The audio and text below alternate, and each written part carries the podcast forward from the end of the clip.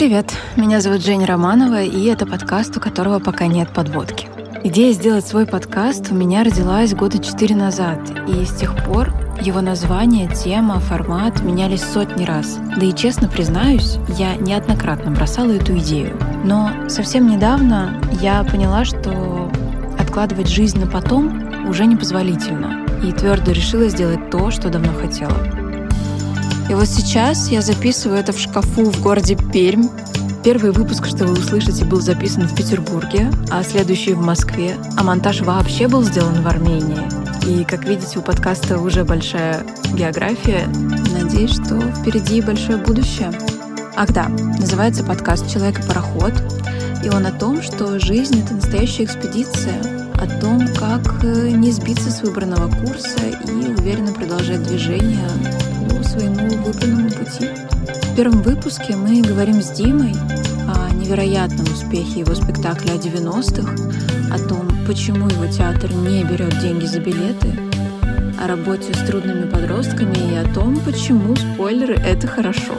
Надеюсь, вам понравится. Приятного прослушивания.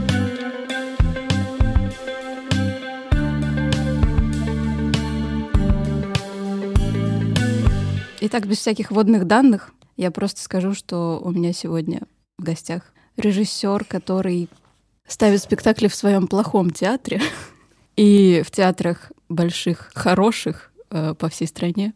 И с недавних пор еще считается драматургом и соучастником различных крутых инклюзивных проектов с людьми с особенностями развития. Это Дима Крестьянкин. Приветики. Привет, Дима. Э, Дим, как дела? Отлично. Ну, то есть настолько, насколько может быть хорошо в нынешних э, непростых временах, все хорошо. Просто сегодня такое время, когда, мне кажется, очень важно задавать вопрос, э, как дела, и как ты именно с желанием получить какой-то глубокий ответ. Ну, то есть не просто типа, эй, привет, как дела, какой-то там small talk, да, а, а действительно вот, э, чтобы человек поделился какими-то своими чувствами и эмоциями, угу. что он переживает. Ну, я могу сказать э, про это несколько вещей. Я вернулся только что из Тюмени, с фестиваля любительских театров. «Малая сцена» он назывался. И это был очень крутой заряд какой-то жизненной энергии, потому что там были любительские, детские, подростковые коллективы, которые на очень крутом уровне делали спектакли, и это вдохновляет очень сильно. И то, когда ты видишь э, ну, как это сказать, молодежь. в общем, э, ты, ну, ты реально начинаешь э, верить в то, что все в будущем будет хорошо. Это очень важное чувство, мне кажется, потому что людям нашего возраста и старше там свойственно в какие-то моменты загоняться в какой-то, знаешь, в тупик, чувствовать, что вот все как бы, ну, как-то сжалось э, или обрушилось там у кого-то. А когда ты видишь подростка, какого-то молодого человека, который, ну, что бы ни было, какая бы жесть ни творилась, он уверен, что все будет классно. И это важное отличие вот вообще подросткового как бы восприятия от взрослого. И все спектакли, они все с крутым концом. То есть даже если там вообще лютая жесть происходит в спектакле, ну, прям реально там смерть, все там, там какое-нибудь убийство, все равно в конце выходит все к свету, и если бы вы слышали, как люди там реагировали, когда там в конце, например, мальчик и девочка там, и они целуются там в конце. Поцелу... Это зал просто ревет. Да, да, понимаешь? Ну и это так круто, на самом деле. Это гораздо ценнее, чем, ну, для меня чем какие-то профессиональные фестивали, на которых я был до этого, потому что там не было вообще ощущения конкуренции, была только вот поддержка, любовь и какое-то взаимное понимание. Может быть, это еще знак поколения вот этого нового какого-то, не знаю, но вот у них так, и это круто. Это все сердечки, все друзья, какие-то ощущения детского лагеря, а не фестиваля. При том, что спектакли очень крутые по уровню, очень многие из них были ну, прям откровением для меня, то есть они были сильнее большинства того, что я вижу в профессиональном театре. Вот, так что вот это мои какие-то вот последнего месяца, как последние недели даже вот ощущения. Хочется жить и творить. Это очень круто, потому что впоследствии того, что сейчас происходит с нами вообще в мире, и все, что сейчас висит на повестке дня, э, наверняка из-за этого в окружении сложилось такое напряжение и по большей части оно негативное, как будто беспросветно, как будто вот мы катимся куда-то очень в очень нехорошее темное место. И э, больше, кстати, меня это удивляет, э, что мои сверстники, мои ровесники и люди младше меня, они больше сосредоточены на негативе, а люди старшего поколения, которые, казалось бы, они переживали тоже непростые времена, и у них тоже как бы в памяти от, отложились ну, не совсем приятные воспоминания. И казалось бы, как будто должно быть наоборот. А сейчас я вижу, что картинка какая-то другая. Вот у тебя нет такого ощущения? Ну, у меня есть такое ощущение, но я э, думал про это, и у меня есть, в общем-то, ответ на это, как раз потому, что старшее поколение уже переживало много каких-то больших катаклизмов, mm-hmm. э, там и разрушения там Советского Союза, там наши там родители, грубо говоря, и там 90-е, кто помнит, э, они спокойнее как раз относятся к тому, что происходит, потому что у них есть, мне кажется, опыт уже, ну, всяких коллапсов. Ну, например, Сергей Дмитриевич Бызгу, с которым мы преподаем на курсе, который мастер курса, где я преподаю, он с юмором относится вообще ко всему, и он говорит, да я могу вам рассказать, что дальше будет, в общем. Ну, дальше, в общем, вот будет обвал там этого, дальше это. И то есть при том, что чудовищные какие-то он вещи говорит, но он их с юмором говорит, потому что, говорит, ну вот все по кругу идет. И ну, все. потому что он привык, что все циклично, в принципе. Да, он говорит, ну, я уже выживал как бы в этой ситуации, mm-hmm. думаю, что нам mm-hmm. удастся сделать это еще раз, и, ну, не унывает. Мало что меня может удивить. Да, да, да, да. Вот, э, Поэтому, а поколение вот каких-то, ну, нашего возраста, оно как раз более напряжено, потому что, ну, для него как будто бы решается что-то сейчас. Угу. Знаешь, то есть есть угу. какое-то ощущение, что вот люди вот там перед выбором каким-то стоят, как дальше строить свою жизнь, как бы кто-то уезжает, кто-то, наоборот, остается, вот какие-то вот эти вот выборы, они, выбор всегда э, мучителен, ну, то есть так или иначе, как бы ты не был там гармоничен, выбор — это всегда сложный какой-то шаг. И старшее поколение в данном случае, оно очень редко делает выбор, потому что оно уже, оно просто как бы говорит, а, ну вот очередная какая-то штука, вот, а наше поколение, оно стоит перед выбором. Вот. Мне кажется, вот, а выбор, он всегда выводит из зоны комфорта. Но мне кажется, еще сейчас э, самое ужасное, что э, люди начинают Э, перекладывать друг на друга вот это негативное отношение к общей повестке и начинают ссориться и э, упрекать. Если ты что-то транслируешь позитивное, значит, ты недостаточно сострадаешь, да. Если ты э, тиражируешь какие-либо новостные паблики и прочее непроверенную информацию, то ты тоже, ну там... Да ну, даже есть, и проверенную. Да, тут, ну да. да. Я не понимаю, кстати, почему мы об этом заговорили, потому что у меня не было в планах об этом говорить, но, видимо, это просто ну, витает. витает в воздухе, да. Мы друг друга э, настраиваем сами на это. И я пришла к выводу, что самое важное, что я сейчас могу сделать в первую очередь для себя, это сохранить свое ментальное здоровье, отключив все новостные паблики. И как бы меня кто за это не осуждал, и сколько бы людей в окружении я не потеряла сейчас, потому что действительно даже такое происходит, хотя мне казалось, что ну, это, это невозможно, все взрослые образованные люди. Вот, кстати, мне так интересно твое мнение. У меня появилась такая мысль в какой-то момент, когда я понимала, что все вокруг рушится, вот как будто вот правда все, завтра конец света, и я не имею ни малейшего права больше откладывать свою жизнь на потом, потому что вот именно сегодня я должна встать и пойти записывать подкаст Это с круто. Димой. Именно сейчас я начала э, там больше ходить в театр, как это, ну я не могла себе там этого позволить долгое время ввиду работы, да, и признать себе в том, что тебе действительно интересно и в том, что ты должен должен делать в своей жизни, и что тебе правда ну, я не знаю, ты обязан просто, есть какое-то твое внутреннее предназначение, которое ты должен исполнять. Вот у меня есть такое ощущение. Но мне кажется, до этого еще пока не, не все дошли. Ну, мне кажется, просто очень просто и легко впадать в уныние. Ну, то есть это такое, знаешь, типа... Это, просто, это простой путь на самом деле. Ну, то есть я страдаю, я унываю и так далее. Но, как мы знаем, уныние — это смертный грех, как бы. Даже если не говорить про религиозную составляющую, мне кажется, в принципе, просто уныние ведет к, к бездействию угу. и, и толкает тебя в еще больше уныния. То есть это такой замкнутый круг. Поэтому мне кажется, что единственный способ — это что-то делать и делать то, что действительно тебе важно и хочется сейчас. Ну, угу. и вкус жизни обретаешь как раз в какие-то экстремальные ситуации. Но опять, не у всех так, у каждого по-своему, наверное, но для меня выход — это тоже, ну, работа, делание того, что тебе действительно важно. И разговоры с людьми. Для меня кажется, что это да. самое хорошее время для не для соцсетей, а для живого общения, когда ты встречаешь человеком, у которого может быть там другое мнение на, на какой-то вопрос, но тем не менее вы можете с ним поговорить. Угу. Собственно, чем мы и занимаемся да, сейчас. Да. Ну, в общем, личный разговор, он всегда для меня ценнее, чем что бы то ни было другое. А искусство, там какой-нибудь спектакль, это повод для этого разговора, угу. ну или такой экзотический способ диалога тоже, да, то есть мы же что-то играем, что-то говорим зрителю, зритель нам что-то отвечает, транслирует на уровне энергии или на уровне обсуждения потом. Да, именно поэтому мы встречаемся лично, именно поэтому я приехала в Питер. Да это вообще, да, чудеса. И мы это делаем не онлайн, потому что я тоже понимаю, насколько вот эту ценность э, вот этого личного общения сейчас ты очень остро ощущаешь. И очень остро ощущаешь эту потребность в поддержке даже не извне, а, а изнутри. Ну, то есть тебе есть какая-то потребность поддерживать людей. Вот в тот момент, когда я вас восполнила свой ресурс, отключив все соцсети и все, э, все новостные паблики, я начала поддерживать всех друзей, кто находится вот в этом страшном состоянии. Я нашла в себе этот ресурс, эту опору, которую ты даже от того, что ты уже поддерживаешь, ты сам заряжаешься от того, что ты человеку сделал лучше.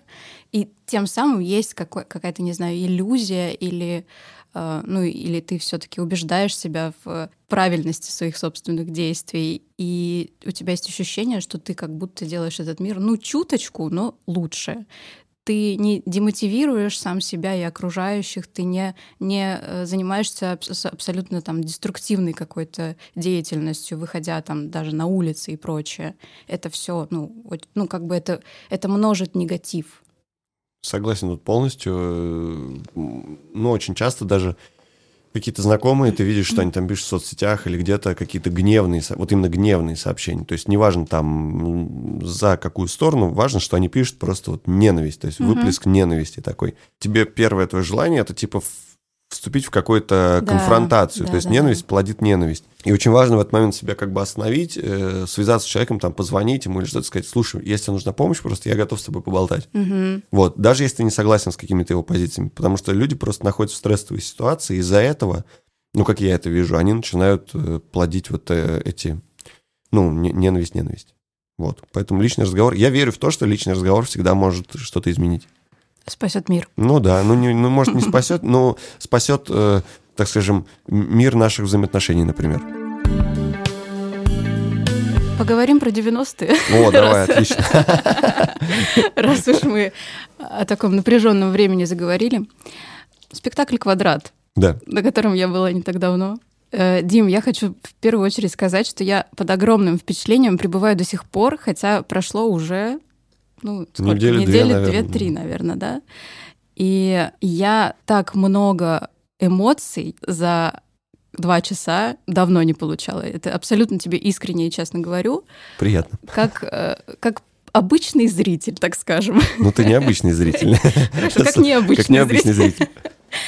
Настолько тебе удалось э, сделать его объемным, из-за отсутствия декораций и только из-за четырех актеров на сцене. Пятерых, ну. Пятерых, простите.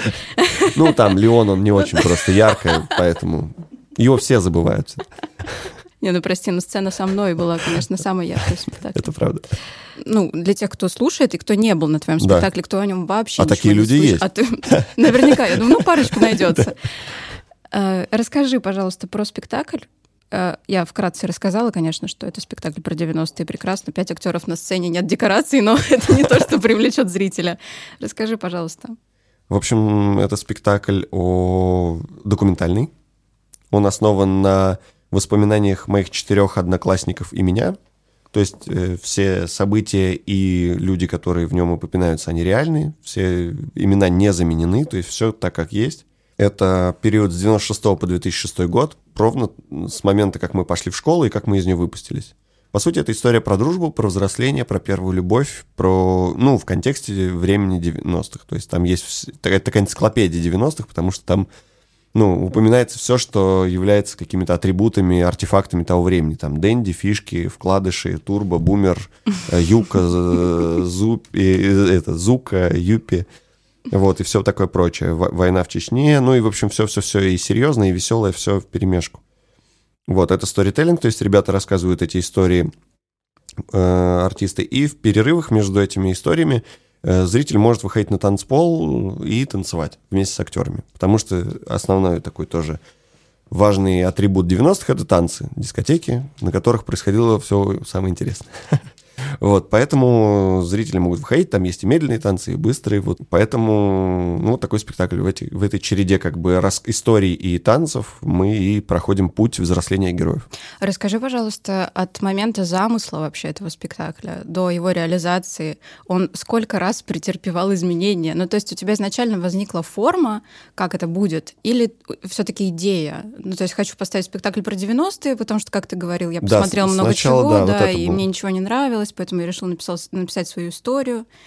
Ну, это было, да, это было именно так, как ты говоришь. То есть э, есть много спектаклей и пьес про 90-е, которые меня не впечатляли, потому что мне все время они казались какими-то ненастоящими для меня. То есть у меня расходились мои истории с ними. Вот. И потом я, у меня есть подруга, вот Эля Петрова, драматург, которой я все время докучаю. Я к ней прихожу, все время говорю, Эля, у меня есть идея для пьесы, напиши вот такую пьесу. Она говорит, ты меня достал, пиши сам. Вот. И вот это ты, ты меня достал, пиши сам, оно меня замотивировало написать самому. А форма родилась тоже случайно. Я приехал в Тулу, когда разговаривать с пацанами.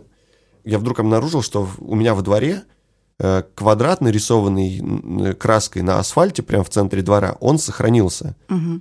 И это так прикольно, потому что он для нынешних подростков, которые там гуляют, он ни о чем не говорит. То есть для них это просто какая-то, ну, почему-то, как, знаешь, наскальная живопись какая-то. Просто, просто почему-то там, ну, какой-то с давних времен оставшаяся, да, какая-то круги, круги, да. А тут квадрат. Вот, и я его увидел и такой думаю, а, офигеть, мы же здесь играли в квадрат, то есть это наша игра, и вот он как бы сохранился с тех времен, его, видимо, кто-то подкрашивает периодически, может быть, не знаю, может быть, не подкрашивает, но, в общем, суть в том, что он до сих пор там. Угу. Вот, и я подумал, о, пусть зрители сидят квадратом, пусть это все происходит в квадрате, четыре героя, ну, в смысле, пять героев, и вот в квадрат играют четверо, один все время выскакивает, как бы кто-то уходит, кто-то приходит. Вот, потом появилась идея, что это же и танцпол, ну и, в общем, так закрутилось, что это танцевальный такой Storytelling рейв такой, в перемешку. И ты приехал в Тулу и встретился со своими одноклассниками, и на основании вот этих историй, воспоминаний, которые вы да, да, да. находили в своей памяти, вы написали. Да, то есть, по сути, как бы я такой себе драматург все равно, знаешь, плохой драматург, потому что по факту это просто зафиксированные слова ребят. Более того, самые крутые монологи, которые есть в спектакле, они вообще никак не претерпели никаких изменений. То есть это как вербатим, По да? сути, да, но mm-hmm. только в вербатиме мы берем еще манеру речи человека, ага. там, как он выглядит, а здесь такой задачи не было, это именно вот текст mm-hmm. документальный. Вот, и, ну, так получилось, что сама жизнь оказалась драм- драматургом, потому что, ну, действительно, вот эти события там со скрипкой, что вот приехали mm-hmm. подарить скрипку, арки персонажей, которые там у драматургов существуют, они, они были прописаны самой судьбой.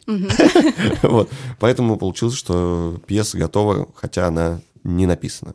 А есть что-то, что не вошло в спектакль? Ну, какие-то истории? Там есть, там есть одна история, которая не вошла в спектакль. Точнее, она вошла, она вошла в премьерный показ, потом мы ее убрали. Просто она дублировала там э, скрипач рассказывает о том, как он выбирался более подробно из э, вот этой комп... да, из зависимости и, от, и из компании, в которой он оказался. Надо было заранее сказать, что будут спойлеры, да? Да, да ну, короче, мы плохой театр, поэтому мы вообще за спойлеры. Более того, если меня люди просят прислать видеоспектакль, я им скидываю, просто рассказываю все. Мне кажется, что круто, когда ты, ну, короче говоря, это игра в открытую, понимаешь? То есть я могу да. проспойлерить тебе весь спектакль, но он все равно сработает. Да. Ну, показатель того, что это круто, ну, для меня.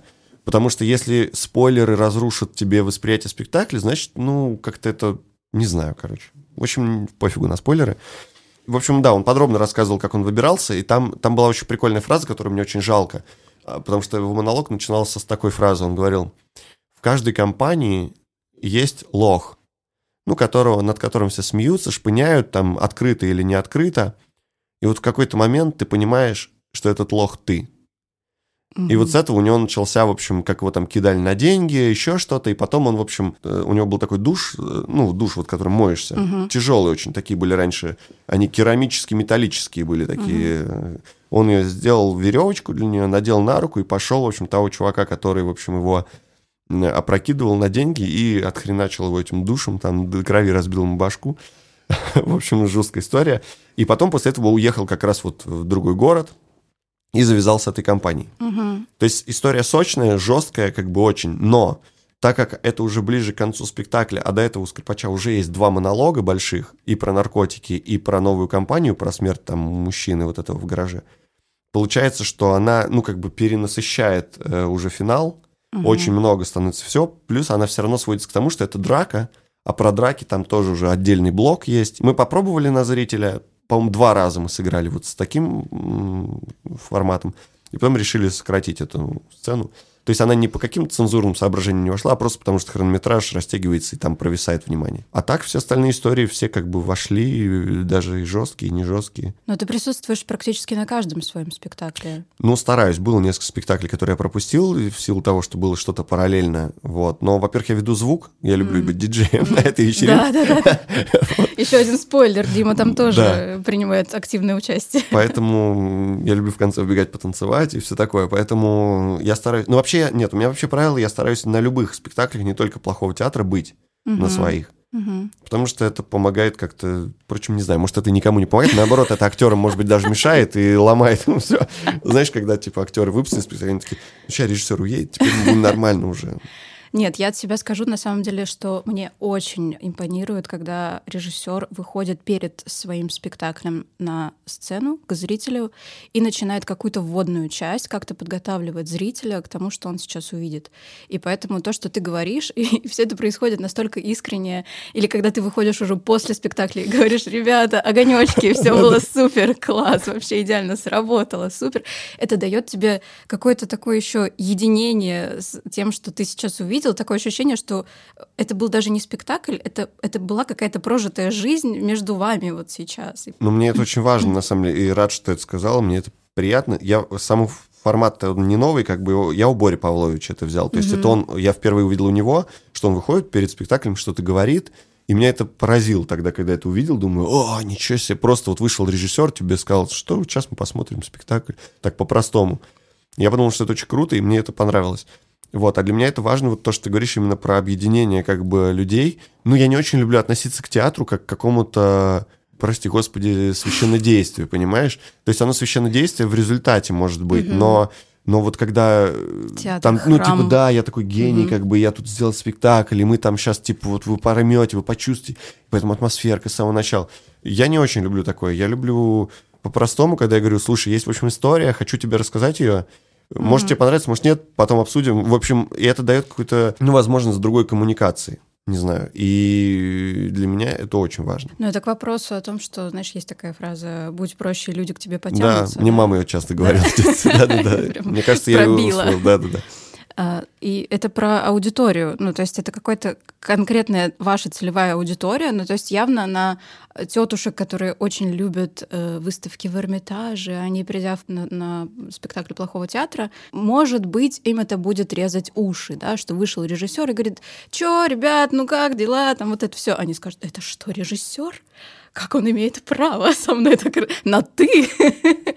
В общем, мне кажется, э, итоги, они тоже немножечко растает.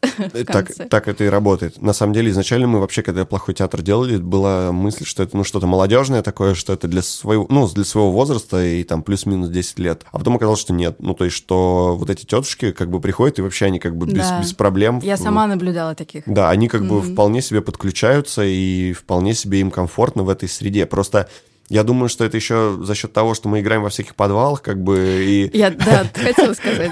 Я знаю даже один такой подвал. Да-да-да, где вход через окно, да. Который нас и свел, собственно. Я очень рада. Спасибо Карлсон Хаусу, пользуясь случаем, передаем привет э, театру Карлсон Хаус, мы его любим. Он дал нам возможность играть у себя на площадке. По вопросу рекламных интеграций обращайтесь по адресу, по ссылке в профиле. И да, я вспомнила просто спектакль Магда, где зритель сидит практически друг на друге, потому что места всегда не хватает. И я как раз наблюдала таких тетушек, которые возмущались, что как я тут вот что я тут на коленке к вам сяду. А ты такой, да, да, на коленке. да, давай, садись на коленки. Что такое? Я пришла на спектакль. Надо тут сделать такую ремарочку, что плохой театр, он не берет деньги за спектакли. И тут у меня большой вопрос как э, к пиар-специалисту и к маркетологу. Дима, почему? Это очень просто тоже все. Мы когда делались, мы подумали, что прикольно, чтобы в Питере появилось... Вообще прикольно, чтобы в каждом городе, мне кажется, такое было. Ну, здорово, что в Питере есть место, куда любой человек с любым достатком, какая-нибудь бабушка с пенсией маленькой, или какой-нибудь э, подросток, школьник, ну, сейчас у них есть пушкинская карта, да, mm-hmm. вот, которая не действует в нашем театре, какой-нибудь студент голодный, он может прийти абсолютно бесплатно посмотреть э, спектакль плохого театра. Уровень это уже он определит, нравится ему то, что мы делаем, не нравится, но вот сама возможность э, соприкоснуться с театром абсолютно бесплатно, мне кажется, уместно. Ну и вообще, это же такой э, опыт, сейчас же ну, раскручена система донатов, знаешь, там на стримах, да. на всяких. Угу. Как будто бы мир, он идет в эту сторону, и это правильно. То есть я плачу не до спектакля, а после. Угу. То есть если мне нравится, я могу кинуть сколько угодно денег. И если изначально мы собирали очень скромные суммы, там, и театр шел, вот тот же Карлсон Хаус, там, мы могли заработать полторы тысячи, и за аренду там платили 700 рублей.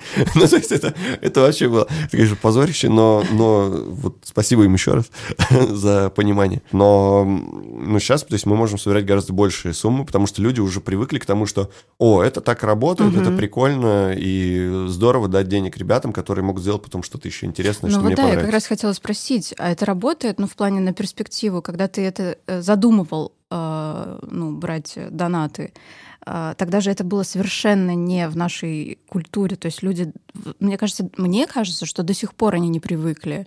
Ну, то есть оставите сколько хотите. Это значит, что могу не оставить. Ну да. Но видишь, так как мы не заточены в принципе на заработок, угу. даже если человек не кинул ничего, нет никаких обид, то есть все окей. То есть в этом-то и штука, что это не способ заработать новым способом. Угу. Это способ просто, ну, типа, э, сделать следующий спектакль, чтобы у нас были какие-то суммы на аренду, там, на, на доставку декораций, там... На дым-машину. Ну, на дым-машину. Ну, да-да-да, угу. то есть мы же арендуем там какие-то вещи. Поэтому изначально это было так, что ну, будет, будет, нет-нет.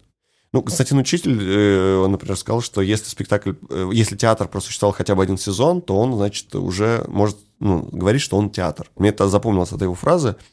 И когда мы делали только плохой театр, многие говорили, что это нереально. У нас же еще как, не только э, зрители не, не покупают билеты, но и актеры, режиссер, художник, э, там, звук, свет, администраторы, никто не получает денег. То есть это, по сути, любительский коллектив. То есть люди собрались и просто чисто для себя сделали спектакль. Для меня это и ценно. Но, но люди все говорили, что это не может существовать. Ну, типа, у вас играют профессиональные актеры, востребованные актеры. Ну, я тебе тоже за себя скажу, со своей, наверное, стороны, что я адепт того, что э, любой труд, он должен быть оплачен. Мотивация, не... мотивация это все, конечно, хорошо, э, но э, что-то нужно есть людям. Но я понимаю, что у каждого наверняка есть какие-то проекты, где они зарабатывают, да, потому, и они могут себе позволить заниматься. Да, Костик Плотников дворником, например, работает. Серьезно? Да. Вот это интересно. Жестко. Я не знаю, можно ли это говорить, может быть, потом это придется вырезать. Но, ну, то есть, да, какие-то проекты, которыми они зарабатывают. Не, ну он на самом деле нет, у него еще много проектов, он там и в этих, в Безликих играл, в, вот в этом в особняке. Угу. Тут как, мы же на самом деле переделываем, в принципе, мы строим другую систему взаимоотношений вот если уже говорить гл- глубоко, как бы не просто типа вот мы простые ребята, мы просто uh-huh, uh-huh. а если говорить идейно, то это другая система взаимоотношений вообще режиссер-актер, актер-зритель. И если я не плачу тебе ничего, сам не зарабатываю, мы собираемся на интерес, из этого следует несколько важных моментов. Момент первый. Я буду уважать твое время. То есть в государственном театре как происходит? Типа, тебе назначили репу, ты будешь на ней. Тебе назначили спектакль, ты будешь в нем играть. Нравится тебе режиссер, не нравится тебе режиссер. Ну, ты можешь бунтовать там, ну, допустим, там от одного отказался, от второго отказался, от третьего не предложили. Здесь ты можешь отказаться, ты можешь уйти со спектакля в любой момент. То есть ты говоришь, все, я больше не хочу играть, и все, и уходишь. Это нормально. Поэтому я ценю твое время. То есть мы будем назначать репетиции только когда ты можешь и хочешь. Мы будем ценить твое время в плане, мы не будем их 8 лет там делать спектакль. Мы будем делать его 2 недели. И я поэтому, как режиссер, буду мега готов к репетициям. То есть не будет такого, что мы пришли, я такой, ну, давайте мне носите этюдики какие-нибудь, мы потом повыберем, что-нибудь подумаем там. Нет, я буду знать, что мы хотим сказать, я буду тебе предлагать, ты можешь тоже предлагать, но у нас есть какой-то план. Угу. Это другая система взаимоотношений. Точно так же мы ставим спектакли, играем их только тогда, когда актеры могут и хотят.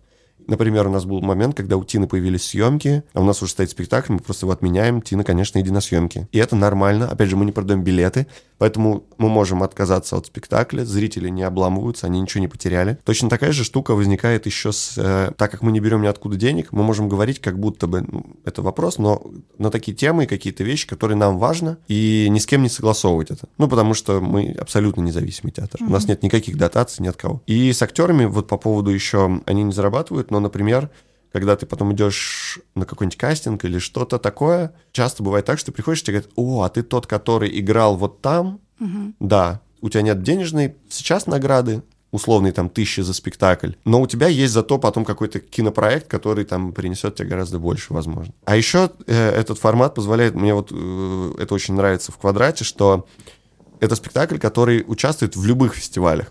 То есть он участвовал в «Золотой маске», в детском уикенде как бы «Золотой маски» на секундочку, как детский спектакль. Сейчас мы будем участвовать в «Орликине», в детском фестивале.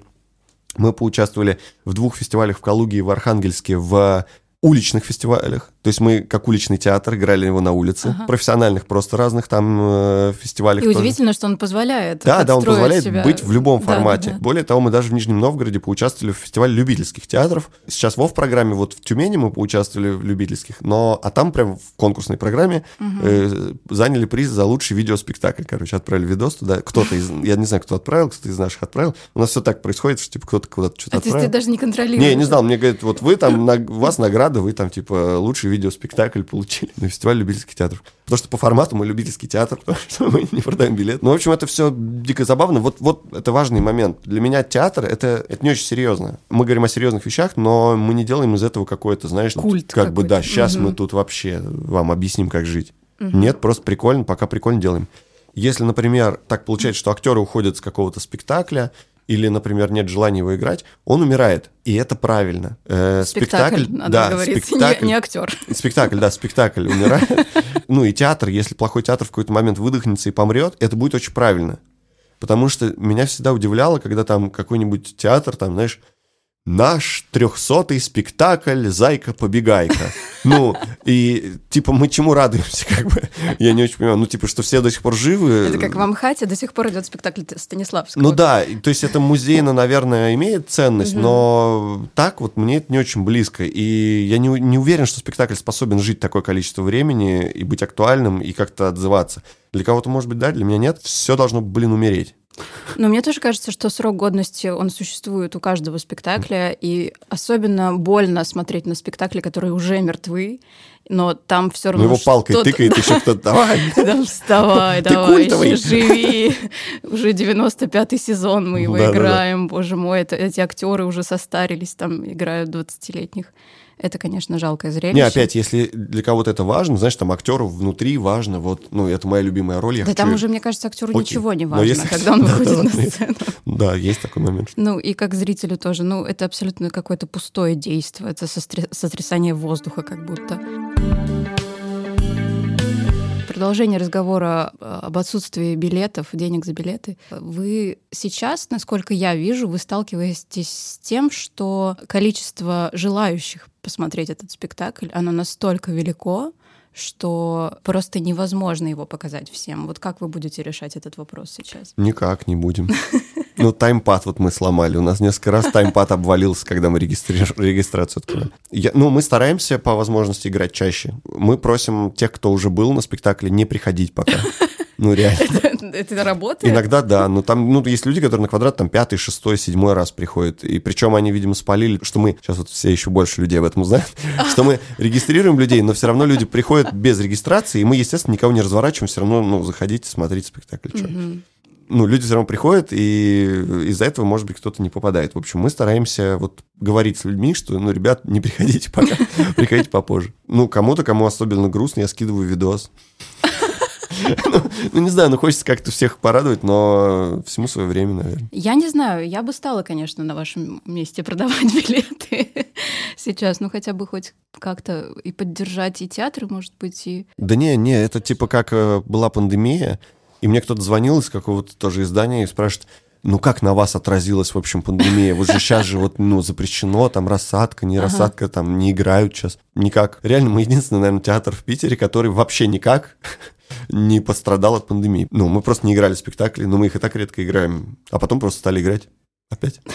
То есть это такая структура, которая настолько мертвая, в общем, в плане, в плане классического продюсирования, она настолько мертвая, что она, типа, не может умереть просто. То есть это... Потому что она Потому уже что она мертва. уже мертва, да, поэтому в этом кайф. Кстати, возвращаясь снова к квадрату, ты сам как оправдываешь э, весь этот успех этого спектакля? Ну, то есть это ты оправдываешь духом времени, приходят люди на этот спектакль, которые 90-е по факту не застали, кто родился там в двухтысячных уже. И они говорят, в меня это так попало. Я тоже там помню какие-то фишки, какие-то вот эти истории. Как это работает вообще? Ну, во-первых, я думаю, что я не очень понимаю про успех вообще. Вот мы тут с Серзиным недавно говорили, тоже ржали на эту тему, что типа не очень понятно, ну, что успешно, что не успешно, потому что чем мерить, не, не очень понятно. Потому что есть много театров, на которые тоже валом ходят люди, ну, там, мне не нравится, например, что они делают. То есть, или там какие-то награды получают, но тоже награда такой себе показатель успеха. Поэтому для меня успех вообще не очень существует. Успех — это, наверное, внутреннее ощущение, что кайф. Что касается именно квадрата, то почему он попадает? Ну, вот сейчас мы играли в Тюмени, его вообще на подростков. Это был вообще дикий опыт крутой, потому что в зале мы очень волновались, потому что в зале было там 99% зала, это были люди, которым там 16-14 лет. Не было понятно, как они вообще воспримут эту штуку. Это был первый такой опыт у вас? Да, да, да, это было очень круто. Угу. Они там плясали, я думал, там развалится вообще все,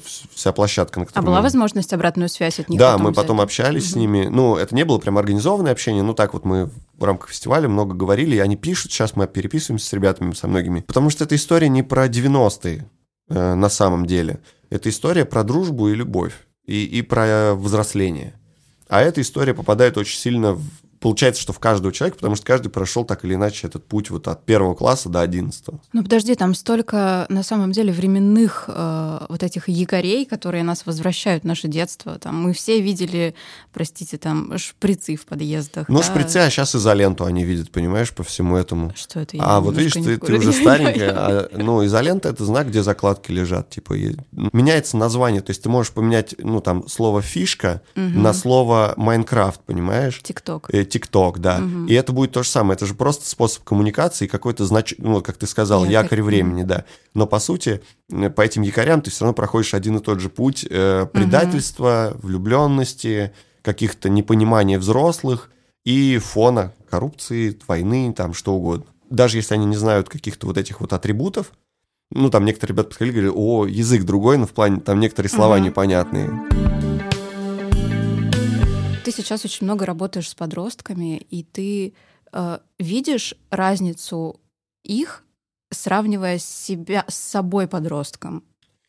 Э, я думаю, да, разница есть. Вот большая. мы сейчас про, про схожесть мы поговорили, да, а про разницу. Ну, они смелые. Смелые, знаешь, в каком-то не в том, Свободные, что типа. Да, ну да, кажется, то есть не в контексте даже там пойти там что-то сказать кому-то, а в плане вот общения какого-то раскрепощенности. То есть те темы, которые для нас были табуированные достаточно там, э, для них как-то проще даются, они проще о них говорят. Угу. Вот эта вот история про прорабатывание каких-то травмирующего какого-то опыта. да. Тоже, то да. есть у нас было как бы, если у тебя что-то случилось в жизни, то типа терпи, молчи, как бы, ну, пацанам там своим сказал, и то не всегда. Вот. А ребята делятся, и вот еще вот эта история про поддержку, это тоже, кстати, спасибо ТикТоку во многом, как ни странно, потому что очень часто они реально вот поддерживают друг друга. Там есть же, конечно, обратная сторона, как типа кибербуллинг да, какой-нибудь да. там и все такое. Мы не знали таких слов. Да, да, да, но у нас была травля, и вполне себе не кибер, а офлайн. Но вот поддержка, она чувствуется, не знаю, то есть они ну вот на фестивале тоже я это ощутил, то есть они говорят про какие-то проблемные штуки, они подходят ко мне как к взрослому, который там, я провел мастер-класс, они подходят и делятся со мной какими-то мыслями. То есть парень подходит и говорит, мне очень понравилось то, что вы там говорите с нами на равных, мне кажется, это правильно. Ну, то есть очень разумная какая-то взрослая, взвешенная вещь, э, умная речь. То есть я где-то в 20, там, не знаю, 5 начал только себя знаешь, ощущать, да, ориентироваться, что я хочу, кем я хочу стать. Когда вырасту. Когда вырасту, да. А они там вполне себе в 16 уже формулируют, если не хочу кем стать, они формулируют гораздо более сложные конструкции какие-то. Они умеют говорить «нет», они умеют, ну, то есть... Понятие э, личных границ. Личные границы, да, да, да. И они умеют вступать вот в диалог э, со взрослым, не боясь. То есть, если для меня э, взрослый это был всегда какой-то авторитет или там страх или уважение или ну что-то такое. Я мог бунтовать, но это было что-то, это был бунт прям. Угу. А здесь есть вполне себе рациональные какие-то разумные А отнош... это не про потерю авторитетов? Ну, в каком-то смысле, может быть, да. Опять, если я работаю, например, с ребятами из детских домов, там как раз есть вот эта штука, что взрослый не авторитет. Угу. Вот, но это мне очень нравится как раз, потому что взрослый не должен быть авторитетом в позиции по-любому так. То есть меня, например, напрягало, когда я учился в институте, что тебе говорят там типа «Додин – великий режиссер». Ну, просто все, это вот так. Аксиома. Да, вот так. Да, да. Фельштинский великий педагог. Ну, и там вот я могу сотню еще назвать вот таких вот каких-то постулатов, которые не- нельзя ставить под сомнение. Мы не считаем, что это не так. Мы, мы, мы ничего, мы просто говорим, что так, ну, говорили, да, э. Когда ты приходишь работать с ребятами из детских домов, он вполне тебе, ну, то есть, у меня был случай, когда мы в БДТ должны были давать интервью, у них был там что-то про социальный театр какой-то, онлайн, надо было подключиться.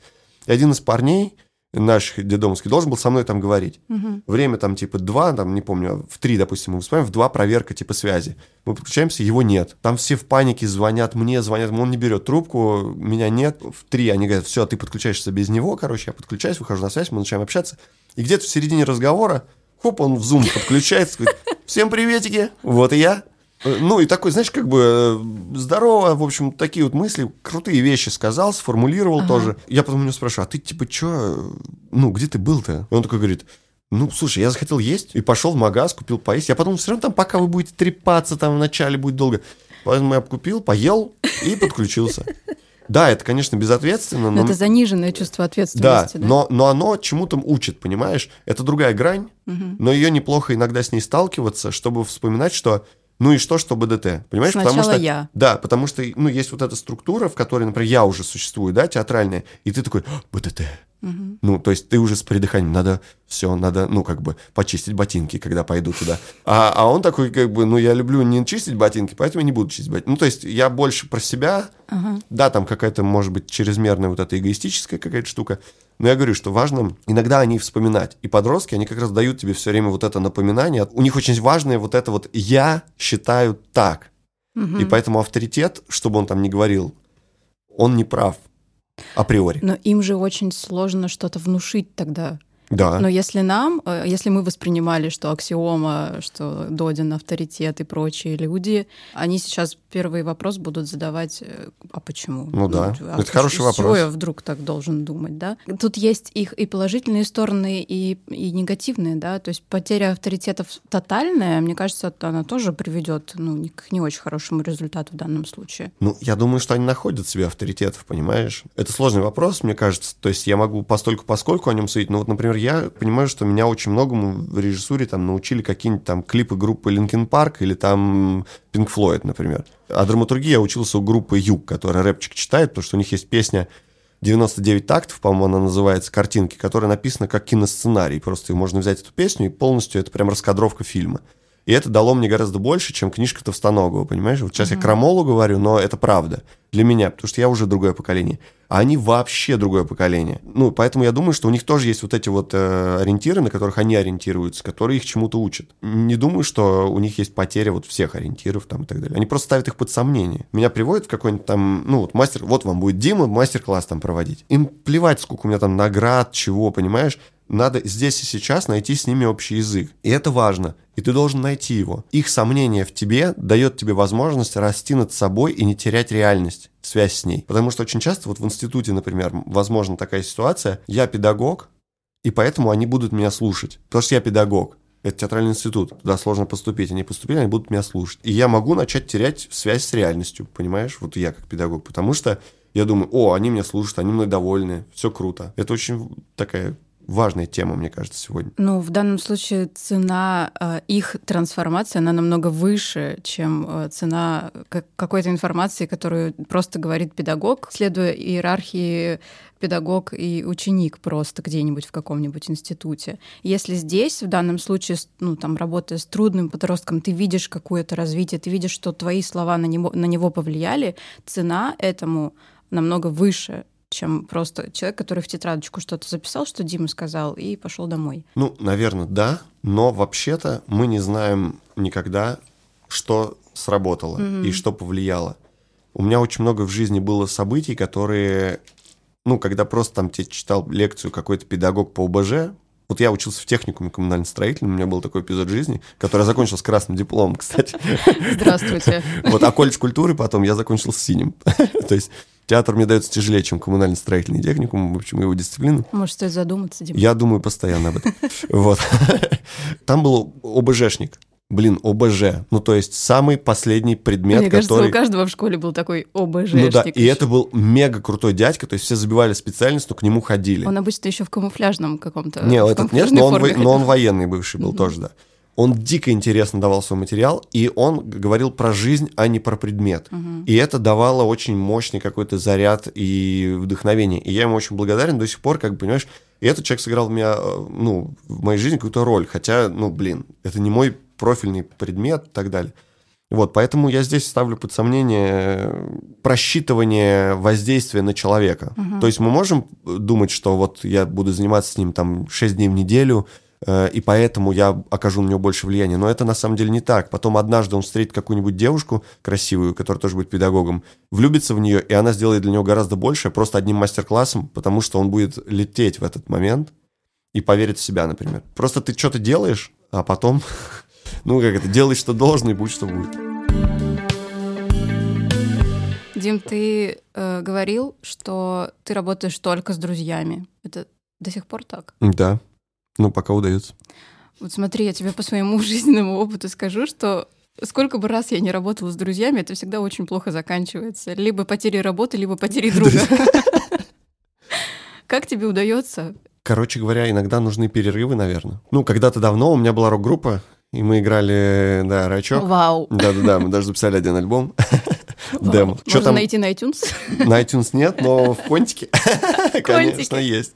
Самый главный стриминг, Да-да-да. между прочим. Ну, и что только не было между нами, то есть там у меня дружище, ну, как раз вот скрипач из «Квадрата», Мгм. он там у меня девушку уводил, понимаешь, там группу разваливал, мы там с ним ссорились, там дрались, Какие понимаешь. страсти. Но это мой э, один из моих лучших друзей, вот, и никуда от этого не деться, потому что, ну, как будто бы это надо чем-то. То есть время проходит, ты понимаешь, что это все было пшик, как бы эти все... Это девушки след простыл, понимаешь, там группы уже нет сто лет. А скрипач позавчера переехал жить в Питер. Вот. Я думаю, что да, нужны паузы, и бывают там какие-то, может быть, конфликты и что-то такое. Ну, вообще, дружбу тяжело характеризовать. Это, это такое, ну, чувство любви, наверное. То есть, если ты не любишь своих артистов, э, и свою команду, не только артистов, а вообще команду, то очень тяжело что-то делать. Но опять, кто как к этому относится? Кто-то, ну, работа, типа. Я делаю спектакли. Мгм. Я, например, сойду с ума, прежде чем выберу там материал какой-нибудь новый, и мне очень важно знать, что за люди там в этом театре, как они там... Вот в Архангельске я ставил спектакль, но до этого мы там дважды были с плохим театром, то есть я уже знал там людей, мне как-то было уже понятно про них, мы уже общались, то есть создается вот это вот поле какое-то любви, взаимопонимания. Там в камерном театре я Малышицкого ставил, тоже нескольких ребят уже знал оттуда, то есть мне вот это важно. Очень тяжело поехать куда-то, где я вообще никого не знаю. А если даже это происходит, то все равно первое время я потрачу на то, чтобы понять, кто эти люди, чтобы влюбиться в них, и чтобы как-то мы дальше вместе шли. Но мне кажется, в плохом театре э, вашей дружбе не мешает ничего в работе только потому, что там не присутствуют деньги. Мне кажется, там, где появляются деньги, там сразу автоматически становится желание, не знаю, кому-то дать больше, меньше, там все- начинаются какие-то споры, а почему меня недо- недооценили, когда это все переводится в денежный материальный эквивалент, то наверняка есть какие-то, ну, появляются проблемы. Ну вот в маршруте старухи, там же были деньги, например, грант, там все там получали какие-то... Мне кажется, что это не про деньги вообще, не в деньгах дело. Просто я с деньгами не очень шарю, как бы они так как-то плывут где-то. Ну вот, кстати, да, тоже интересная такая тема. Э, Я не знаю, как у тебя было с воспитанием вообще в целом. А, Ну, и у меня, и э, у окружающих э, меня людей из разряда, когда ты заявляешь родителям, что ты хочешь быть причастен к творческой профессии, они говорят, классно, а зарабатывать ты чем будешь?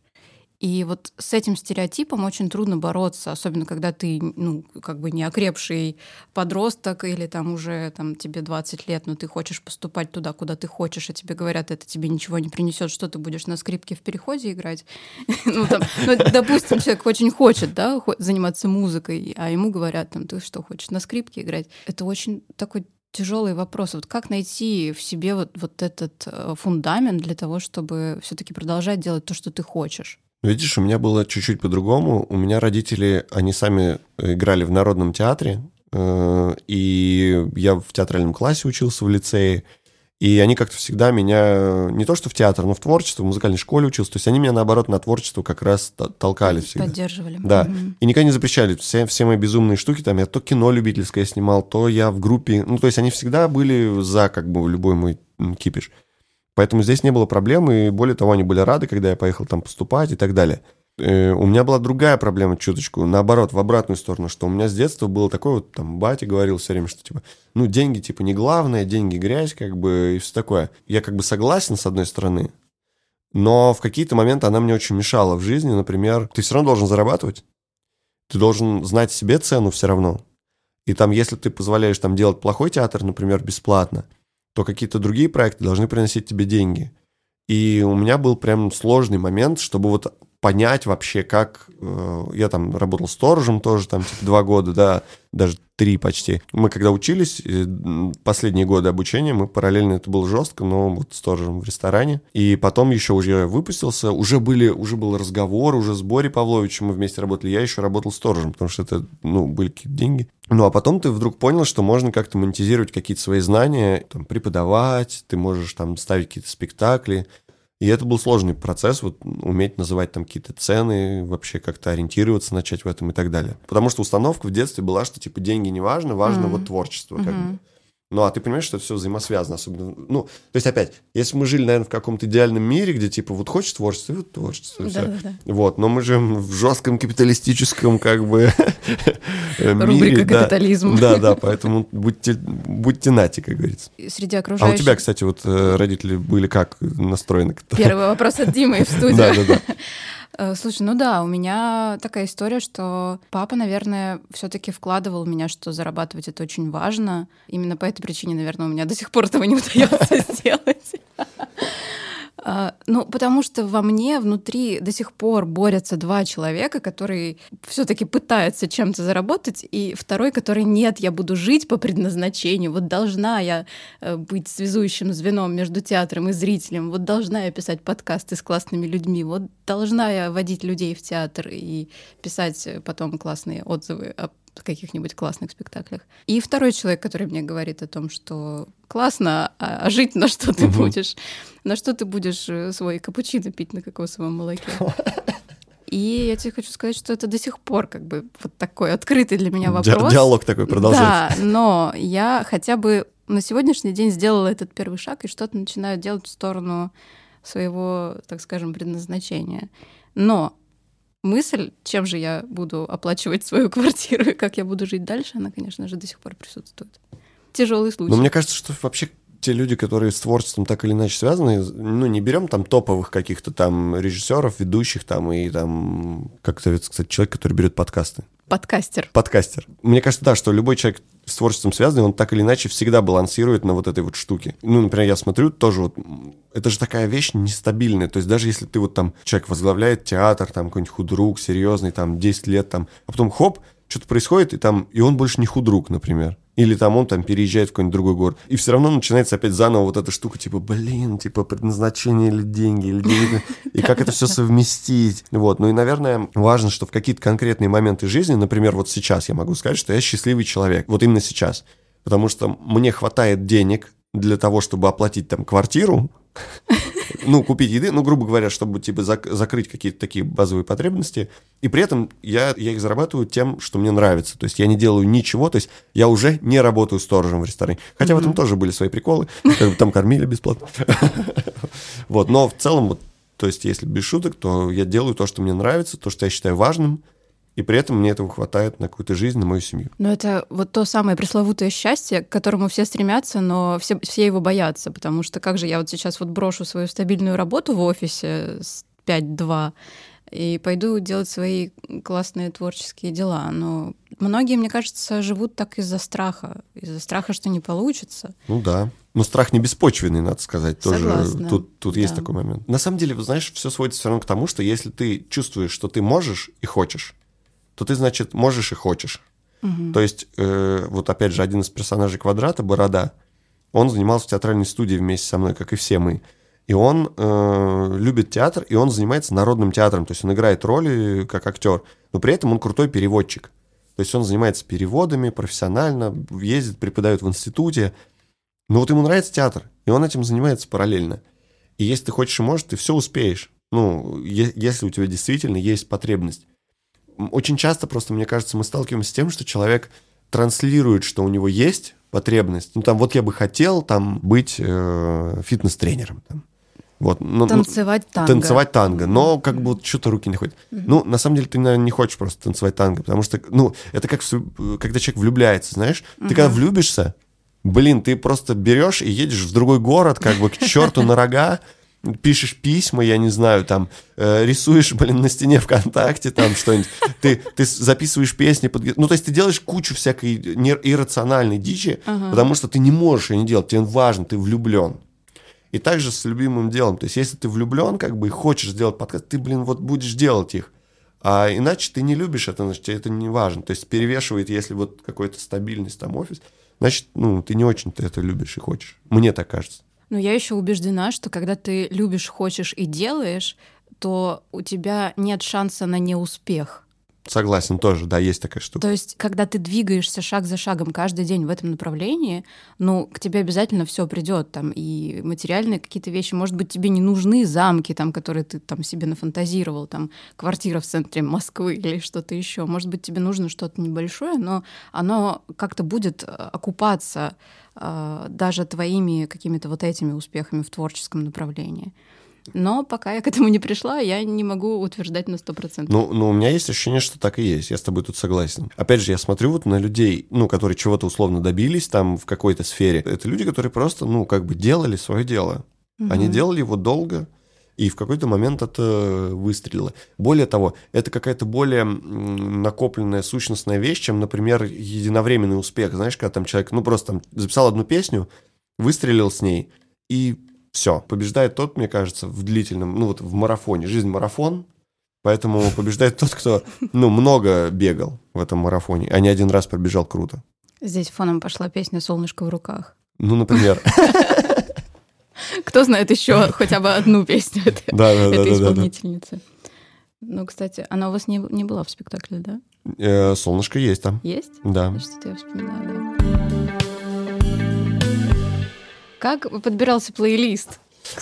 А, кстати, прикольно подбирался плейлист. Во-первых, я ВКонтакте просто спросил э, у своих друзей, типа, а кто что помнит про 90-е, какие треки помните? Ага.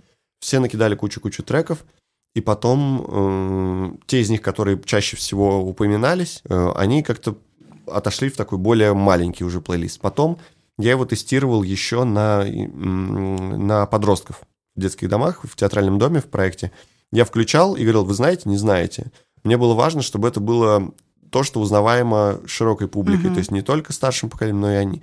Поэтому там треки такие универсальные, которые почти все знают все. А потом уже из оставшихся вот этих треков э, смыслово раскидывал их по тексту пьесы, потому что они там являются не только танцевальным каким-то фоном, но они еще и, если даже смотреть тексты, мне было важно, чтобы даже примитивный какой-нибудь дурацкий текст э, поп-песни, внедряясь в текст э, пьесы, обретал новый смысл. Например, там, ну, когда ребята рассказывают про школу, там, как они веселились и все, там э, дальше звучит «все не могло так дальше быть», менялась жизнь, менялось это, там что-то да, такое. Да, да. Э, как раз солнышко в, в руках, угу. там, тра-та-та. Ты, если внимательно слушаешь, ты будешь считывать еще один пласт информации про то, что а, нифига, то есть что-то меняется там. Или когда там есть сцена буллинга, когда они достают этот поджигной угу. и хотят застрелить э, чувака, который его травит, э, там как раз в этот момент там звучат крылья из брата, ну, которые типа в брате, а он копирует брата, и плюс еще там звучит как раз фраза «Где твои крылья, которые нравились мне?» Это про то, что, ну, взросление наступает, это уже не те игры, которые были там в первом классе, это уже игры серьезные, на кону которых стоит жизнь ну и так далее. То есть каждый текст песни, если просто его посмотреть в, в рамках пьесы, он будет работать... Э, ну, как и, бы вплетен в спектакль. Да, да, да, именно на уровне текста. То есть я думаю... То есть сейчас я уже даже не представляю, как... Ну, то есть другой трек там уже невозможно поставить. Я просто сейчас резко вспомнила вдруг на моменте по-моему, под тополиный пух ты там отрываешься в какой-то момент, просто вскакиваешь со своего диджейского пульта и да, начинаешь да, да. отрываться. Ну, это бывает на разных треках, тут как, как, как что зайдет Где сегодня. пойдет приход, никогда не знаю. Никогда не знаешь. Сегодня несколько раз упоминали Борю Павловича. Да. Бориса, простите, пожалуйста. Я не могу так к нему обращаться, как Боря, как-то фамильярно слишком. Для меня э, была с ним встреча такая, я бы сказала, даже тоже, ну, не судьбоносная, это, наверное, тоже очень громко. Он очень сильно повлиял на мое восприятие театра, в принципе. Я познакомилась э, с проектом «Квартира». Угу. Я там была однажды. Кто знает, тот помнит, что называется. А кто не знает, тот загуглит. Ну да, был такой проект «Квартира», абсолютно натуральная, настоящая коммунальная квартира в центре Петербурга, куда ты мог прийти, и ты не понимал, это спектакль, или ты уже не в спектакле, а ты просто в гостях. Э, ну, то есть действительно у тебя ломается мозг, ты не понимаешь, что происходит. Ты знакомишься с какими-то людьми, вы совершаете какие-то действия в разных комнатах, э, играете там на инструментах или поете песни, или пьете чай, и ты не понимаешь, это часть спектакля или там что. И надо естественно, добавить, что это проект инклюзивный, и часть из этих людей, они э, с особенностями.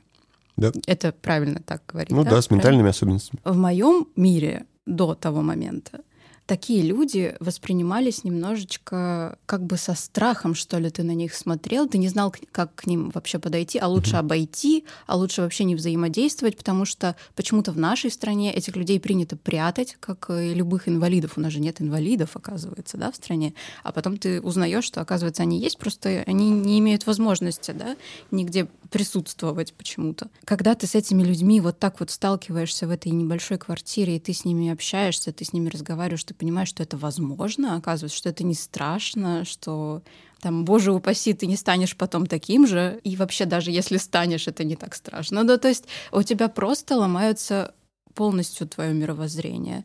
И поэтому, уходя из этой квартиры, я помню, что я подошла к Борису, я сказала, очень надменно, мне кажется, фраза была абсолютно, «Борис, вы такой молодец».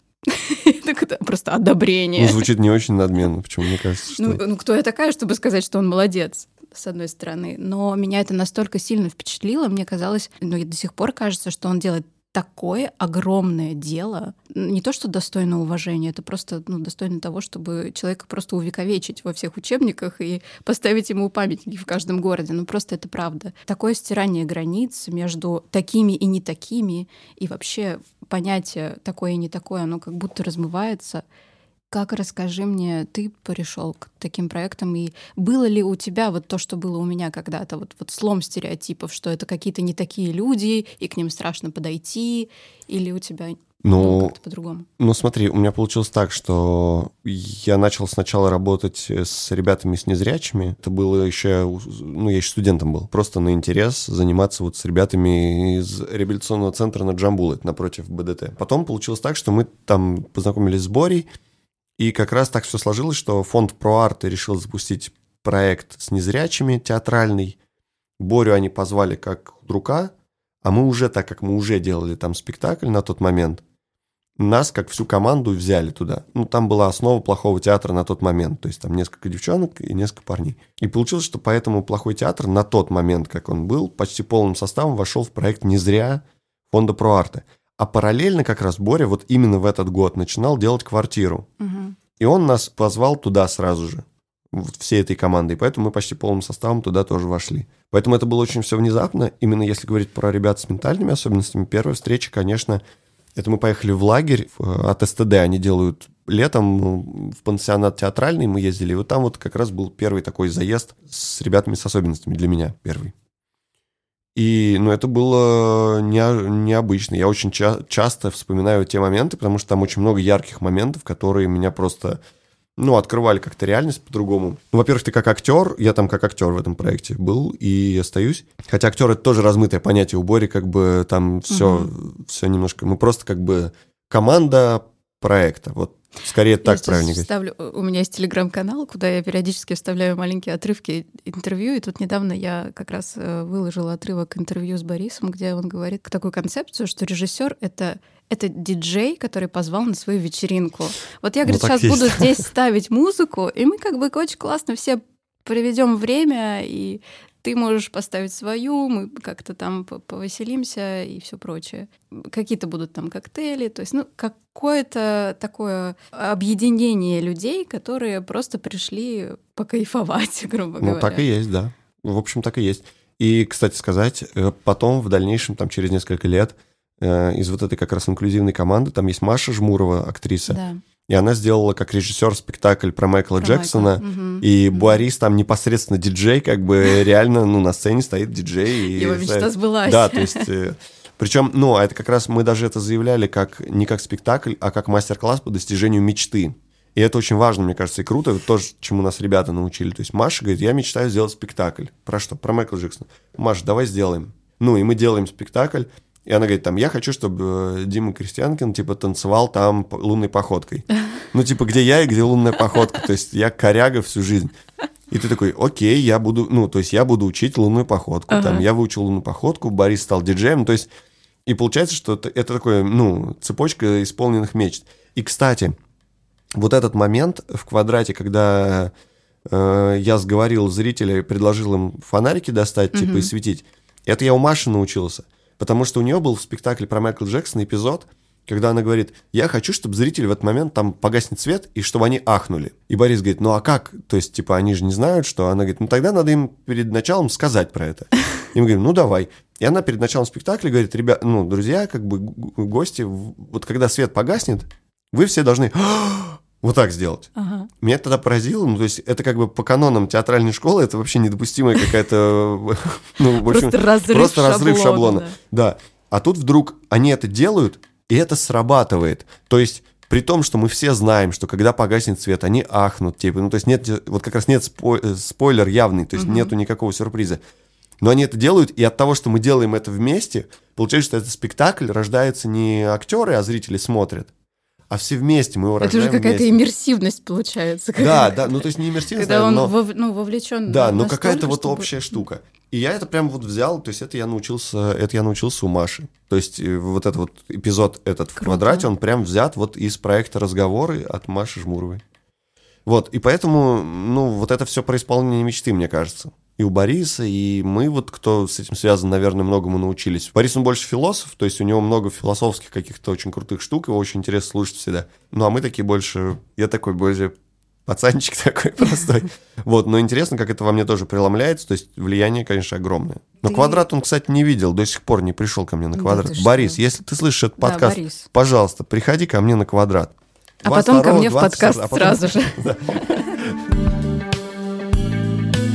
Мне кажется, в этом ценность не только инклюзивных и социальных проектов Питера, а вообще всех независимых проектов, что это одни и те же люди. Для меня это вот очень ценно. Я не знаю, насколько это есть в Москве там или в других городах, но в Питере это буквально так. То есть плохой театр, команда не зря, разговоры, вот то, что было квартира, а сейчас угу. называется проект разговоры. Это все одни и те же люди. Люди из социально-художественного театра, театр цех там какой-нибудь. Это то, те же люди. Понятно, что там плюс-минус меняются, но то, что это одна какая-то общность, которая друг... Карлсон Хаус, опять же, там, типа, все друг другу помогают, и мне вот это очень ценно, то, что это есть. И это тоже про инклюзию, потому что инклюзия, на самом деле, это очень распространенное сейчас слово, и в России оно подразумевается как у нас в спектакле играет человек с инвалидностью. Так, угу. если вот очень жестко и грубо сказать. На самом деле инклюзия в широком сло- э, смысле слова, и Борис, как мне кажется, тоже за вот это выступает, что нам всем нужна инклюзия, ну в плане, что отношение к человеку как к человеку и включение в любую общность любого человека. Вот это вот переплетение театров, уход от конкуренции в сторону взаимного какого-то опыления творчеством, это тоже инклюзия самая настоящая для меня.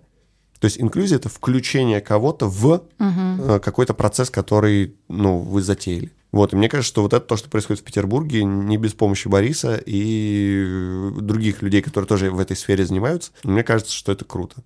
Даже Яна Тумина, которая там, когда меня спрашивали, там, типа, а вот про социальный театр она говорит, да я ничего не знаю про социальный театр, просто для меня есть театр, как бы, как некое, ну, вот в целом театр. И вот я в нем существую. Мне да. кажется, это очень крутой У Яны подход. Тумина есть замечательный спектакль, называется «Колина сочинение». Угу. Ну, у нее вообще много ну, классных. Ну, да, так скажем, у нее все классные. Я вот сейчас очень хочу попасть на Джинджика, они золотой маской его привозят. Ну, вот да, я еще хотела добавить, что почему-то первая эмоция, которая вызывает, вызывается у людей, которые смотрят э, спектакли с э, людьми с особенностями, это жалость и сострадание. А Борис и ты, и вообще в целом все люди, которые занимаются этим проектом, они как раз стараются сделать все, чтобы этого не было. Чтобы, чтобы все было безжалостно. Да. Нет, на самом деле так и есть, да. Ну, чтобы э, не было таких и не таких, чтобы не было э, людей там с особенностями, без особенностей, что мы все люди, это первое. И мы все имеем равные права на... Хочу я быть сегодня актрисой, например. Вот вдруг завтра я проснусь и захочу. И почему я не имею права на это желание хотя бы? Конечно, имеешь, да, да, да. Вот. И тогда я пойду куда? Куда? Куда хочешь, в... опять же. Как арт-портер они называются сейчас или как? Про арт? Нет, я про легкие люди, которые сейчас. А, вот у них, да, они сменили, у них произошел ребрендинг, вот я, я теперь я, не, я не могу не понимаю, Мне так нравилось легкие люди, такое прикольное название. Ну да, странно. Но, видимо, там были какие-то причины. Возможно. Напишите мне, пожалуйста, какие у вас были причины, и мы поговорим об этом в моем подкасте. Кстати, да, интересно. Собственно, у моей подруги вот именно так и случилось. Почему бы и не поменять там в 30-35 лет кардинально свою жизнь и профессию? Я вообще за всяческое размытие, понимаешь, понимание вообще профессии. Опять же, институты, там они нас учат, что вот типа артист. Угу. Э, очень часто вот от того же Фельштинского там я слышу там, что типа вот есть драматург, вот он пусть, пусть пишет тексты. Угу. А актер вот пусть он, значит, живет на сцене, играет. Он как будто бы, ну, ставит под сомнение вообще возможность актеру актеру написать что-то. Ну, не только он, а вообще, как бы, это частая же такая штука, ну, снисходительное отношение. Ну, там, ну, режиссер написал пьесу, ну, понятно, типа, ну, там, какая там ну, пьеса? Ладно, ну, ладно, да, там, да. Угу. Точно так же, а, а если актер что-то пишет, ну, это, ребята, актер, который... Ну, актер это же пластилин, он да. же, он же, у него же мозга, типа, нету. Вот эти вот Твое все... дело раз... маленькое, да. лицедействовать на сцене и скакать в трусах. Да. И для меня это чудовищные какие-то вещи. То есть мне кажется, что я вообще очень рад, что вот мои студенты, там, многие пишут там кто стихи пишет, кто пишет прям э, сценарий для фильмов, кто пишет, э, кто-то уже снял даже короткий метр там. Вот я за всяческое размытие, и если человек почувствовал, что он может что-то сказать в другом, там, рис, рисовать, писать песни, неважно, или там, не знаю, заниматься столярным делом, понимаешь, и делать э, табуретки, ради бога, это Почему очень круто, нет? это очень круто, это очень круто. То есть ни в коем случае, мне кажется, нельзя себя ограничивать. Ну, потому что, я говорю, это тоже как-то исторически сложилось, что, типа, ну, вот профессионал — это тот, кто занимается только этим. Нет, мне кажется, что как раз, если тебе есть что сказать миру, то ты будешь искать форму просто этому. То есть, если бы я умел танцевать, как бы, понимаешь, я бы ставил балеты. Просто я умею театром заняться, ну, ну как бы, чуть-чуть умею. Я, типа, им что-то сделал. Могу написать песню дурацкую какую-нибудь, я напишу песню. Чем больше ты можешь э, находить формы для своих высказываний, тем круче. Вот у нас тоже есть такое понятие, кто на что учился. И я э, в этом плане я не могу вообще представить, как человек в 16-17 лет должен наперед определить всю свою жизнь. Нереально вообще. Как? Вот ты выходишь из школы, и ты вообще не понимаешь, кто ты, что. Ты хочешь только тусоваться с друзьями, и, не знаю, И чтобы пить, от тебя все отстали. Пить причем. пиво, да, и, и чтобы, да, чтобы взрослые тебе не указывали, как жить как можно определить всю свою судьбу? Ну, то есть мы пытаемся жить по шаблону, как жили наши родители, прародители и прочее. Был один сценарий, ты врач, учитель или ну, столяр, угу. допустим, да, и ты, исходя из этого, выбираешь свое образование и потом уже следуешь этому пути дальше. Мир вообще кардинально изменился, и Конечно. мы уходим от этих стереотипов сейчас. И я признаю, что во мне это живет. У, у меня было э, сменено три вуза, и плюс, я не знаю, знаешь ты или нет, что я когда-то поступала на актерское. Прикольно. Добрый вечер. Вот, ну просто перед третьим туром... Кто я... тебя не взял? Нет, меня все взяли как Ты раз. ушла. Это, это я не взялась. Пау, пау, пау. Я сказала, я не пойду, я не буду актрисой. Круто. Я сломала систему. Обалдеть. То есть, понимаешь, я дошла до третьего тура. И так перед... не делают, да. Представляешь, я перед третьим туром я просыпаюсь утром, и я понимаю, что а не пойду. А вы хотите меня, а я не дамся. Пушка. Вот так вот. Вообще пушка, просто. Я поеду в Питер и буду пиарщиком. Вот так вот я решила. И то есть до сих пор во мне это сидит, что ну у меня же вроде бы красный диплом э, пиар-специалиста Санкт-Петербургского института кино и телевидения. Я вроде бы и дальше должна как-то в этой сфере развиваться. И нет, наверное, не должна, если мне хочется делать что-то другое. Но опять же, очень сложно избавляться от этих стереотипов. Ну, это связано с тем, что, да, исторически так сложилось. Мне кажется, что все равно ты приходишь на какую-то работу. А что заканчивали? Ой, И это ты такой, вообще- «Господи». Этот экзамен. Да-да-да. Ну вот у меня есть очень хороший друг, он психолог, при этом он как бы режиссурой занимается. И он крутые делает штуки, прям вот как режиссер, очень крутые. Мы несколько проектов с ним делали вместе, и я знаю про его спектакли, и это было круто. То есть я видел, которые круто.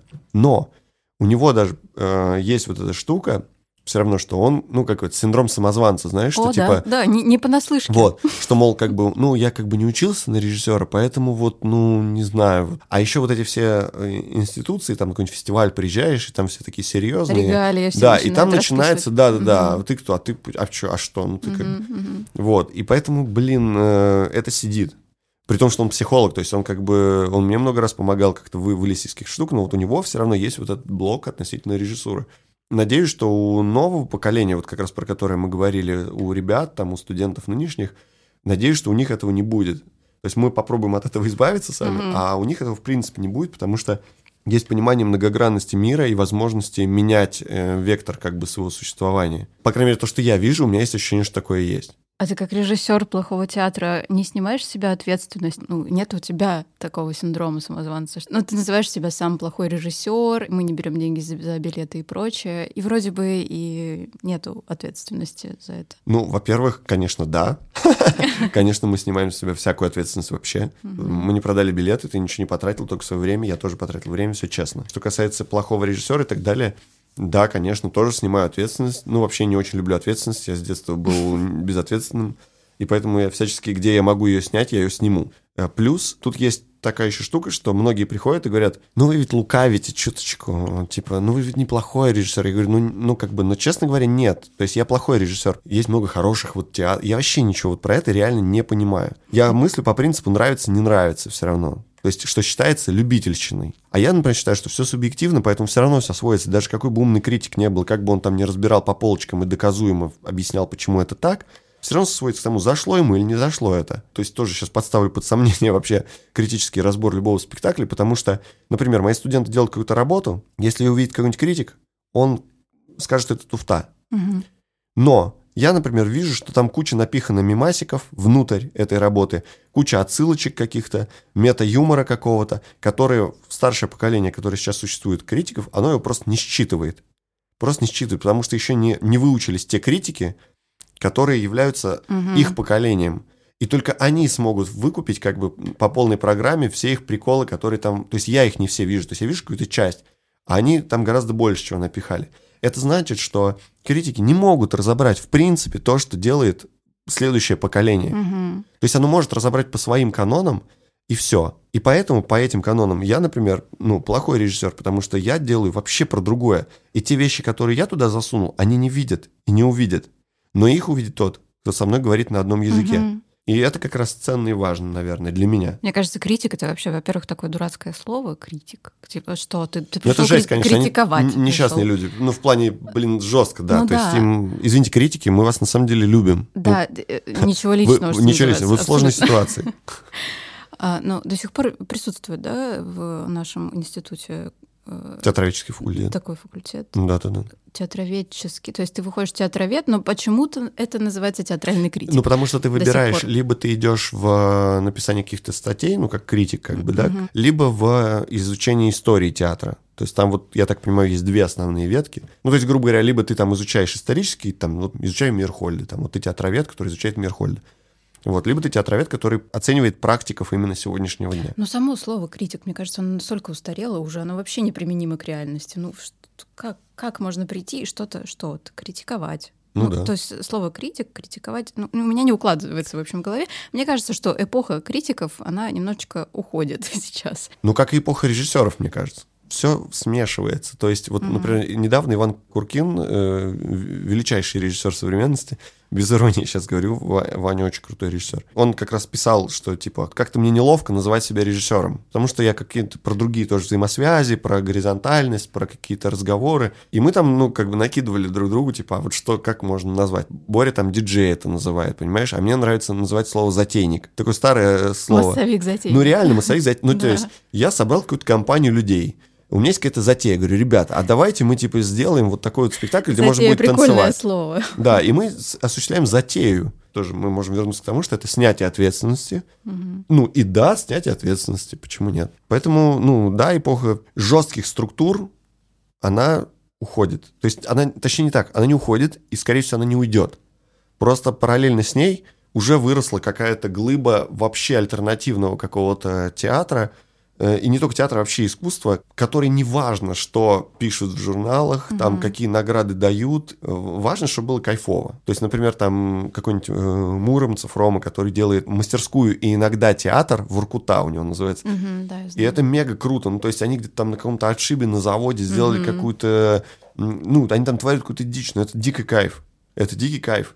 А театр, он должен быть диким кайфом, и вообще искусство, потому что если это не дикий кайф, тогда зачем это нужно? И пофигу ему на структуры, понимаешь? То есть он, ну, как бы, он настоящий человек театра, при том, что он в театре не ставит.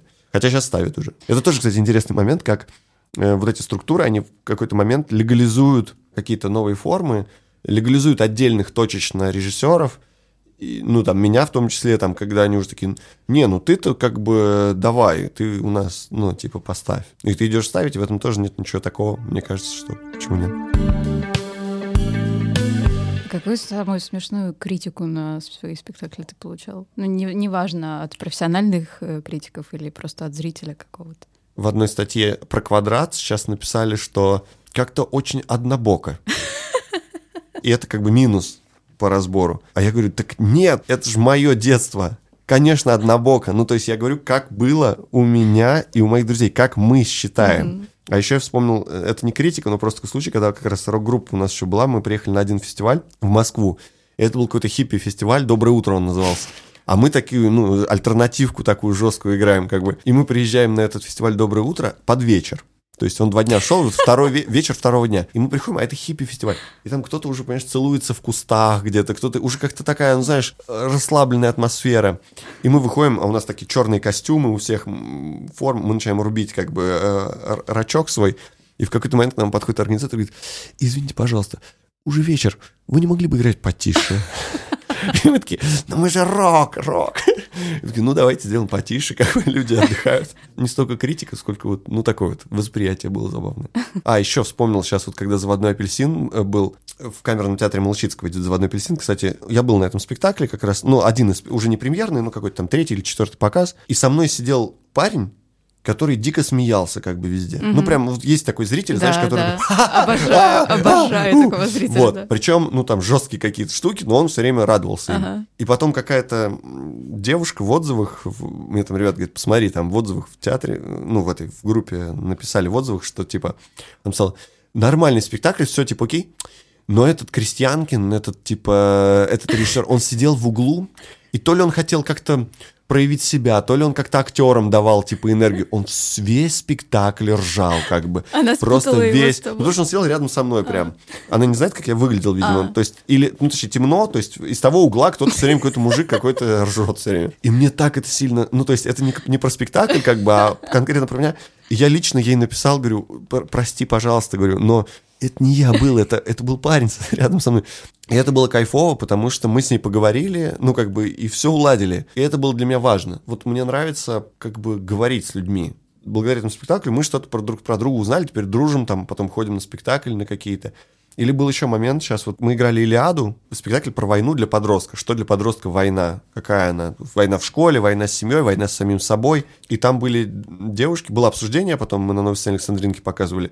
И на обсуждении девушки сказали, типа, ну вот эти, типа, высказывания, там, они какие-то там, ну, там, мы с ними не согласны. Я говорю, ну да, правильно, потому что там разные мнения разных ребят. То есть они там личные истории рассказывают тоже. И так как там разные мнения, естественно, с какими-то вы согласны, с какими-то нет, потому что они противоречат друг другу там. И они изначально были, знаешь, так заряжены на такой, ну не на конфликт, но на них, в них попало как бы очень. И они такие, нет, это вот нельзя так делать, мы так против этого. И мы с ними начали общаться, и до сих пор общаемся и дружим теперь. Привет, если слушаете, ребят.